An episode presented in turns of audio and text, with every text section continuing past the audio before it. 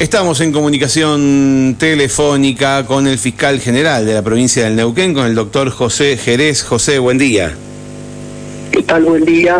¿Qué tal Mario? ¿Qué tal Toto? Eh, ¿Qué, tal? Bueno, eh, todo, espero que estén bien y un saludo a toda la audiencia que diariamente nos escucha. Bueno, muchísimas gracias por atendernos, por dedicarnos algunos minutos, José. Eh, en San Martín de los Andes, ¿no? Sí, sí. Bien. Así es. Eh, ¿a, ¿A qué se debe su, su visita? Ya hace un tiempo atrás eh, nos reunimos con el intendente de la localidad, eh, con Carlos Saloniti, eh, preocupados por eh, la cuestión de, de la inseguridad. Esto fue hace bastantes días atrás Ujú. eh, en Neuquén.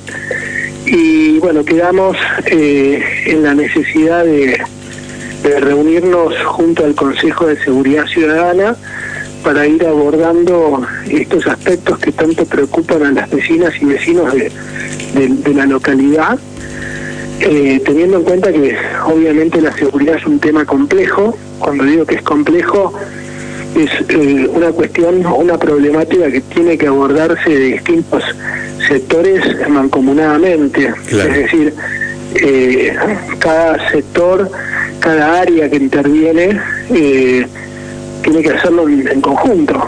Eh, de, nada serviría eh, que trabaje eficientemente un área si las otras no lo hacen. Con lo cual eh, creo que es un trabajo eh, que, que- que necesita de- de- del, del, del apoyo y el trabajo de todos los, los sectores, por eso digo que es complejo. Eh, hay que estar, digamos, de acuerdo y si cada uno hace su parte, eh, el tema de la seguridad eh, funciona. Claro, claro. Eh, ahora una de las patas eh, tiene que ver con, con, la justicia. La, la verdad es que cuando interviene la justicia ya ya eh, todo, todo el trabajo preventivo ya se superó, ¿no? O sea, estamos eh, eh, en un, con, un, con un delito ya cometido. Y, mm, y, y lo que se pregunta habitualmente el vecino, el vecino de a pie, como se le dice, el vecino común, que realmente no comprende el funcionamiento, ¿no? De, de, mm, de, la justicia, del trabajo de la fiscalía, del Ministerio Público Fiscal o, mismo de, los jueces, es esto de que, que uno ve permanentemente las noticias de, de lo que se demoran eh, en llegar los juicios o, o del mismo tipo que te, que te afanó, tipa que te afanó, que, que sigue suelto y que vuelve, que vuelve a robar. Esto, esto me imagino, están trabajando eh, y analizando en, poder lograr algunas modificaciones eh, eh, en nuestro código procesal para poder mejorar un poco lo que ya tenemos en práctica. Es un código nuevo, bastante moderno, pero, pero digo, con el correr de los años se ha pues se ha podido de alguna manera probar y, buscarle los puntos flacos, ¿no? Sí, yo en- esto hago un paréntesis, creo que en esto no, no hay que echarle la culpa a alguien en particular, ¿no?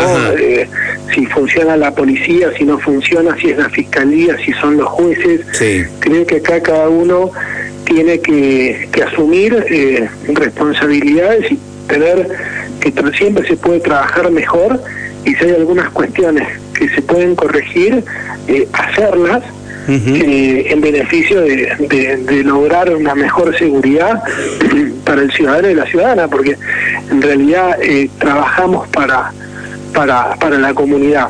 Claro. Y en lo que hablabas vos eh, en concreto, eh, nuestro código, si bien, como lo mencionás, es moderno, es ágil, dinámico, eh, yo puedo advertir eh, dos clases de, de delitos o de criminalidad. Están los delitos graves, Sí. que están los homicidios, lo- las violaciones, digamos, todo lo que tiene que ver con la integridad sexual, eh, que son hechos que conmocionan por sí solos a, la, a la sociedad, que, que, que preocupan a la sociedad, eh, la comisión de un homicidio, por ejemplo, en particular, y esos eh, delitos eh, se investigan rápidamente y encuentran solución eh, en, la, en, la justicia. eh, eso es, esa es la, es la realidad. Pero después existen los delitos más leves del Código Penal que tal vez no tienen una, una pena de, de prisión efectiva, como sí pueden ser los delitos contra la integridad sexual o los robos agravados eh, o los homicidios, pero que en su conjunto, eh, es decir, conjunto de hechos leves, lo que hace es eh, crear un malestar social, una preocupación, una sensación de impunidad, que son los delitos eh, contra la propiedad, ¿no? Que fueron materia de, de, de charla con el intendente, eh, porque la localidad de San Martín, teniendo en cuenta el crecimiento que ha tenido sostenido en los últimos años, el auge del turismo y la visita de personas tal vez extrañas a la localidad, se ha visto por ahí afectada por este tipo de hechos. Estos delitos eh, que tienen un tratamiento en particular en el nuevo Código Procesal Penal a través del juicio directo, que es un juicio, digamos, que posibilita lograr un antecedente en la persona que, que, que los comete, porque la gente que comete esta clase de delitos contra la propiedad es una persona que, que vive de eso, digamos, es una persona que reiteradamente comete delitos contra la propiedad eh, y que difícilmente cometa otro tipo de delitos más graves. eh, está previsto un instituto que es el del juicio directo, que lo que permite es generarle un antecedente rápido a la persona, es decir, una condena rápida. No importa que la primera sea en suspenso, lo importante es generarle eh, un antecedente para que la próxima vez que cometa un delito de la misma naturaleza, que evidentemente lo, lo hacen, cuando eh, se le se lo juzga eh, por ese nuevo delito, la condena anterior se le torna de efectivo cumplimiento. Claro, Con claro, lo cual, claro. eh, llegar a un antecedente rápido es importante porque el delincuente eh, sabe que el próximo delito que cometa, eh, y si es investigado, digamos, y juzgado, eh, va a ser de efectivo cumplimiento, no importa la pena temporal que tenga, por más que sea leve. Mm. ¿Qué es lo que ocurre? Este, este, eh, este instituto del juicio directo que posibilita en los casos de flagrancia llevar al delincuente rápidamente a juicio en cuestión de horas, eh, no pudo activarse nunca en nuestra provincia, Ajá. porque necesariamente eh, requiere de la anuencia de la defensa.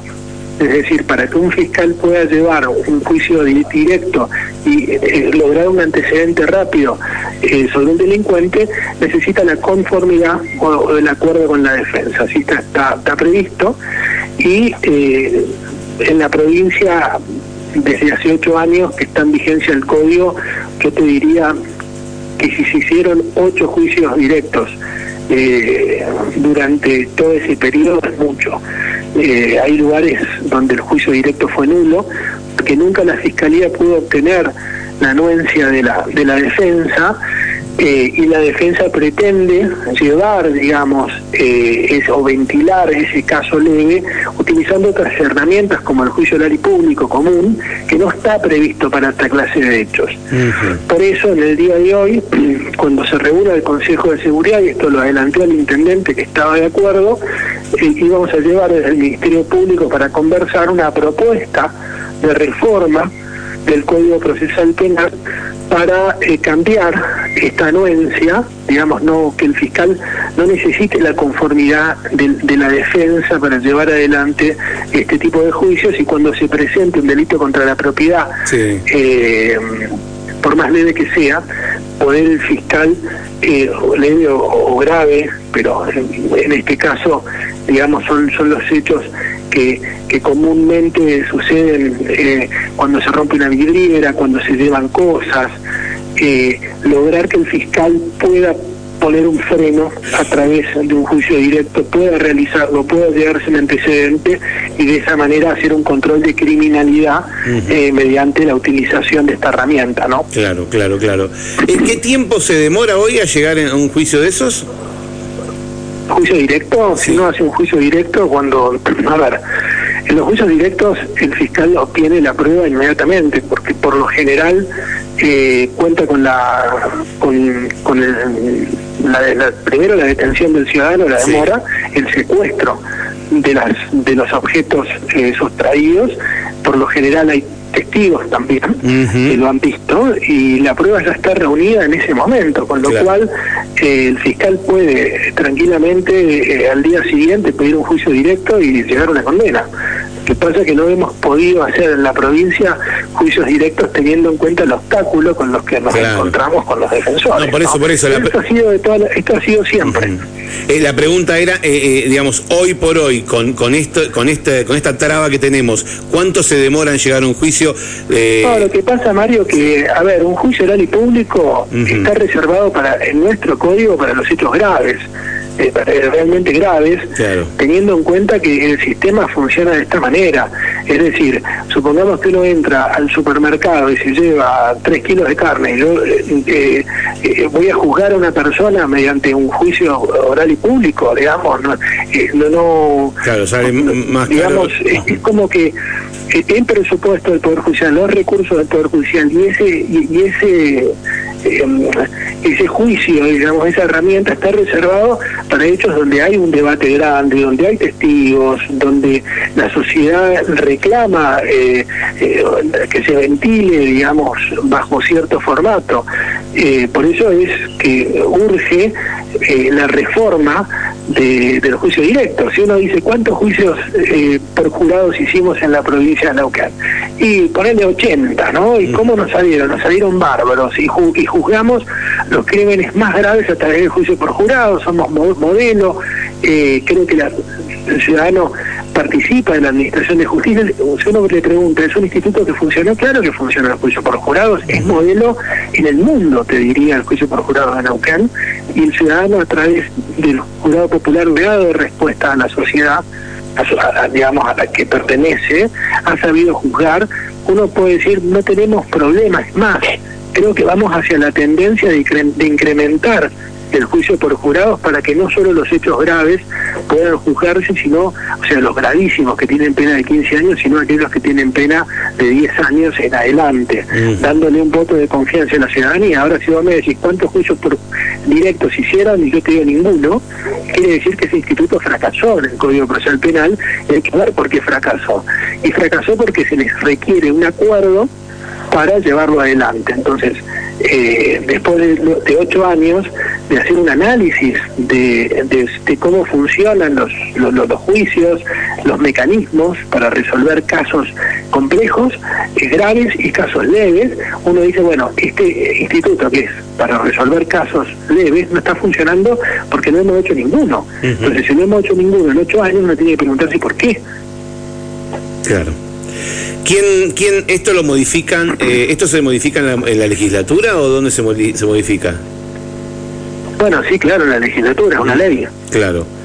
Eh, bien. Y, y cree que que mm, digamos va, van a no, tener no me cabe la menor duda que mm. tiene no me cabe la menor duda que tiene que generarse la modificación. Bien. No me cabe la menor duda. A ver no estamos transformando la esencia del código claro claro claro claro. De lo que no estamos tocando el corazón del alma del código que pasa por la oralidad que pasa por la participación ciudadana que pasa por por por la agilidad por los plazos estamos tocando un aspecto que dice en vez de decir eh, se podrá hacer un juicio directo cuando las partes estén de acuerdo, es decir, el fiscal podrá hacer un juicio directo cuando eh, lo considere necesario.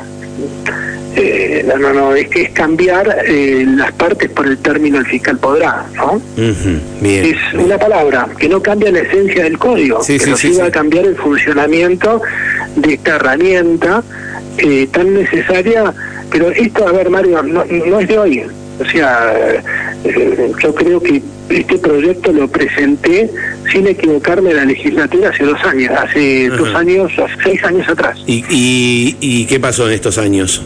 No, no, eh, se optó, digamos, se presentó una reforma eh, en el momento en que se reformó la presión preventiva.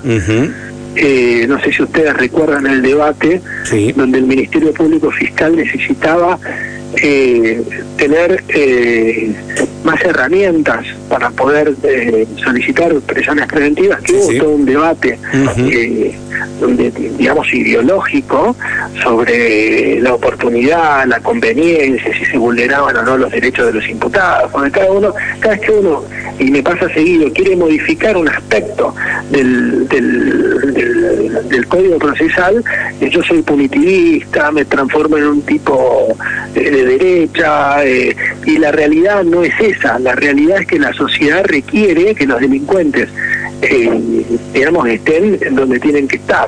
Me pasó con la ley, no sé si acuerdan, la, ley de extensión de prisión preventiva durante la pandemia, que le pusieron ley mal, mal denominada, ley Jerez, eh, que me costó muchísimo sacar una ley que posibilitara que si no le hacíamos juicio a un delincuente por haber cometido hechos gravísimos, estamos hablando de hechos pero gravísimos, eh, claro, con el código eh, me, me, costó sacar esa ley que imposibilitaba que salieran en libertad. Eh, ustedes saben cómo fue el debate y finalmente se pudo imponer esa ley y se cumplió en pandemia, los grandes delincuentes, los delincuentes, los peores delincuentes de la sociedad neuquina no salieron a la calle, se aplicó y hasta hace poco se sigue aplicando. y eso nos ha permitido que la sociedad descanse en paz, eh, tranquila, con relación a la respuesta que tiene que dar la justicia. Pero bueno, cada vez que uno intenta modificar ciertos eh, institutos, eh, del otro lado tiene resistencia. Yo creo que en el juicio directo no la vamos a tener por cuanto eh, no es necesaria la conformidad en la defensa, porque cuando se lleva adelante el juicio directo, el imputado goza de todos los derechos y garantías de un juicio común. Eh, en, esta, en este encuentro que, va a mantener eh, dentro de un rato con el intendente, con las autoridades de distintos organismos y por supuesto con, van a participar vecinos que, a partir de una reunión con el intendente eh, hace algunos días quedaron en que, en que van a sumarse. Así que seguramente estas preguntas vinculadas a, la prisión preventiva, vinculadas a, a, entender cómo funciona el, trabajo de la justicia, va a, va a tener nuevamente que, explicarlos allí, porque seguramente los vecinos van a, van a querer hacer algún tipo de pregunta en esta, en esta reunión. absolutamente, somos funcionarios públicos y estamos para dar respuestas a los, a los ciudadanos y las ciudadanas que, se acerquen, creo que en un marco de, cordial y de respeto. Eh, se va a llevar adelante eh, la reunión y todos los vecinos que, se acerquen, bueno, bienvenidos sean para, para poder dialogar estos temas que vuelvo a repetir, vuelvo a repetir, el tema de la seguridad es un tema complejo que nos compete a todos, es decir, la justicia tiene gran parte de trabajo en lo que es la materia de seguridad, pero por otro lado está la prevención y como vos decías, cuando se comete el delito ha fallado la prevención, evidentemente ha fallado la prevención, pero si tuviéramos cámaras de seguridad, eh, también la cámara de seguridad sirve para que el ladrón se sienta espiado, se sienta observado y, sepa que si comete una fechoría va a quedar grabado, ¿entendés? todo eh, lo que todo la tecnología todo lo, que podamos los controles eficientes también. Eh, los controles eficientes. Eh, hace unos meses atrás, que recuerdo haber venido de la localidad, habíamos quedado en que se iban a hacer controles eficientes eh, en San Martín de los Andes. a ver, San Martín de los Andes tiene dos entradas, o dos salidas, o una entrada y una salida por donde te vos lo mires. Es decir, no hay mucho puerto de acceso, este, puerta de acceso, te tenés pocas. Y creo que eh, estar en el control eficiente de las fuerzas de seguridad, eh, saber quién entra, quién ingresa, eh, quién sale, más teniendo en cuenta la, anuencia del turismo que, que, está cada vez más llegando a San Martín. Y si podemos tener cámaras de seguridad al ingreso para después ver si hay algún vehículo sospechoso, si hay gente sospechosa, es importante, ¿no? Sí, totalmente, totalmente saber eh, quién está entrando y saliendo. Eh, bueno, algo que, nos hubiera venido bien eh, el viernes pasado, ¿no? Cuando, cuando el, tirador de ATE que le decimos huyó de la ciudad y por suerte se entregó allí en Neuquén. aprovechando... Sí, fíjate lo que pasó Mario con, con eso. Sí nosotros una a ver empezamos a trabajar a partir del momento en que la persona es, eh, digamos, o, se se entregaba o era efectivamente detenida. Y eh, mediante una resolución conformé un equipo de trabajo compuesta eh, por, por, fiscales y funcionarios, porque es un hecho que, que tiene muchos matices, o sea, no solo es la tentativa de, homicidio, un hecho gravísimo que conmocionó no solo a la localidad de San Martín, ¿no? al país entero, que además se atentó contra la prensa, hay una mujer herida, es decir, es un hecho muy grave, pero no solo está la gravedad de ese hecho, sino que también hay otros hechos para investigar, como son los daños a un, oficio, a un, oficio, a un edificio público, que son daños calificados, son daños agravados, está la organización de ese evento para saber si en la organización eh, hubo anuencia de que eh, hubiera gente portando armas, cuál es, cuál es el objetivo. Eh, esto tiene que acabarse, o sea, vivimos en democracia, vivimos en un Estado de Derecho, la gente tiene que ejercer sus derechos y reclamar de acuerdo a, la Constitución, al ordenamiento jurídico, a las leyes. En este caso, eh, rápidamente eh, hicimos una formulación de cargos con un montón de hechos graves que le atribuimos a esta persona y además dictamos una prisión preventiva de seis meses, que fue eh, muy importante para nosotros poder tener eso y creo que la respuesta que se le dio a la sociedad fue muy rápida. Digamos, la justicia en esto estuvo rápidamente al alcance de las de las circunstancias, ¿no? José, Respecto a esto, se, se imputó a esta persona eh, con tres, eh, por tres eh, intentos de homicidio. corríjame si, si no es así. Y la idea es conocer, ¿habrá otras imputaciones? ¿Están analizando imputar a otras personas por, por todo esto que acaba de decir, por la organización? Pero, por supuesto que sí. A ver, el, el, tirador disparó, se lo acusó por, ese, por tentativa de homicidio se lo acusó de tentativa de homicidio grabada, además por uso de arma. También eh, está preso eh, por eh, lesiones graves y portación de arma de fuego. que además la portación es ilegítima, es decir, se le han sumado un montón de hechos, pero más allá de esta tentativa de, homicidio, de este hecho gravísimo, eh, existen un montón de delitos que tienen que investigarse, por ejemplo los daños, eh, quién hubieron vidrios rotos, eh, mampostería rota, que eso de alguna manera constituye un delito, tiene que investigarse y tiene y, será tarea de, de la fiscalía establecer quiénes que estuvieron participando rompieron bienes públicos que pertenecen a toda la comunidad. ¿Esta persona tenía antecedentes?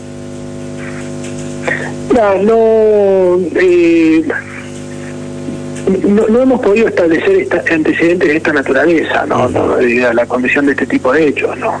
Igual de todas maneras estamos trabajando en un montón de frentes y eso lo están haciendo los, el equipo de fiscales que conformé, ¿no? Vuelvo a repetir, eh, se conformó un equipo desde el Ministerio Público para avanzar rápidamente en, este, en el esclarecimiento total del hecho. En la causa está radicada en San Martín de los Andes. Lo que hace eh, lo, que hace el equipo que, viene de, Neuquén es colaborar colaborar con la unidad fiscal de San Martín de los Andes, con que, que está el doctor Rubio trabajando eh, y con sus funcionarios eh, y, es un trabajo de colaboración para poder dar una respuesta integral a la sociedad y especialmente a las víctimas de cómo se sucedieron los hechos. Bien, eh, ¿recibieron la respuesta de recursos humanos de Neuquén para saber si era empleado del Estado? Sí, sí, claro que es empleado del Estado. Ah, ¿está confirmado eso? Eh, sí, sí. Y, este, ¿Y sabe para qué sector trabajaba, no? Desarrollo social, tengo entendido. Ok, ok. Pero está confirmado que era empleado en funciones, digamos, empleado del Estado. Sí, sí, sí. Bien. Bueno, que era empleado, o sea, no, no, no, la verdad que no, no, no somos parte, Mario, del, del, del, gobierno como para decir, eh, yo estaba cumpliendo dos funciones. No, no, sí, perfecto, digo, pero era empleado vigente a eso. Lo que sí, lo que sí efectivamente, a, tu pregunta, la respuesta era empleado del Estado. bien, bien. No, sabemos, no sabemos si estaba de licencia, si no estaba de licencia, ah, si de lineal, eso lo seguimos, seguimos trabajando en eso. Ah, perfecto, perfecto, bien, bien, bien. Supongo que lo que hizo es causal suficiente para exonerarlo y calculo que eh, así debe, debe haber ocurrido, supongo. Bien, eh, hay, eh, se, se- se tiene pensado realizar más detenciones en, en los próximos días?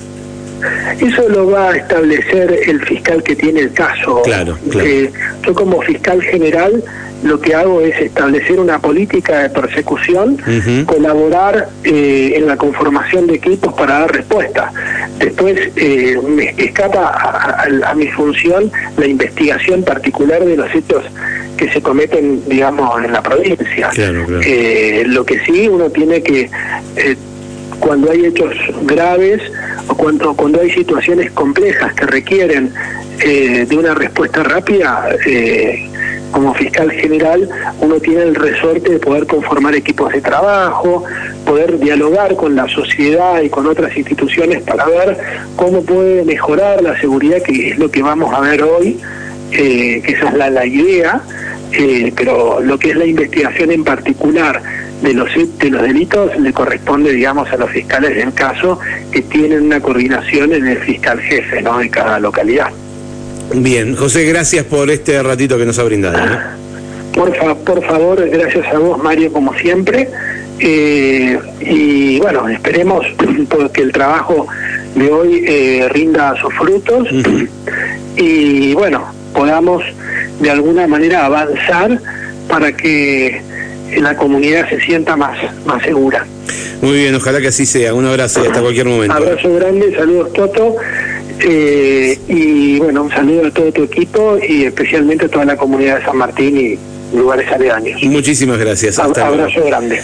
Bueno, ahí lo escuchaste al fiscal eh, general de la provincia de Neuquén, al doctor José Jerez, que está en San Martín de los Andes. En un ratito va a participar de una reunión de seguridad, estos encuentros de seguridad en los que participan distintas, distintos eh, integrantes y protagonistas de la comunidad y entre ellos hoy se suma Creo que ya participaron de una. Un grupo de vecinos y vecinas que habían tenido una reunión con el intendente inicialmente, que habían convocado una marcha que, comenzaba en la fiscalía y terminaba en, en intendencia, que el día anterior a la marcha habían sido recibidos por Saloniti y justamente, eh, bueno, se comprometieron a- a invitarlos y hacerlos parte de estas reuniones para escuchar cómo se tratan estos temas, de qué se habla y qué unas y llevar tranquilidad a la comunidad de que se trabaja en esto. Bueno, vamos a una pausa. mm, oh, diez y media. Diez y media, tan de ya venimos. que te quieren morder.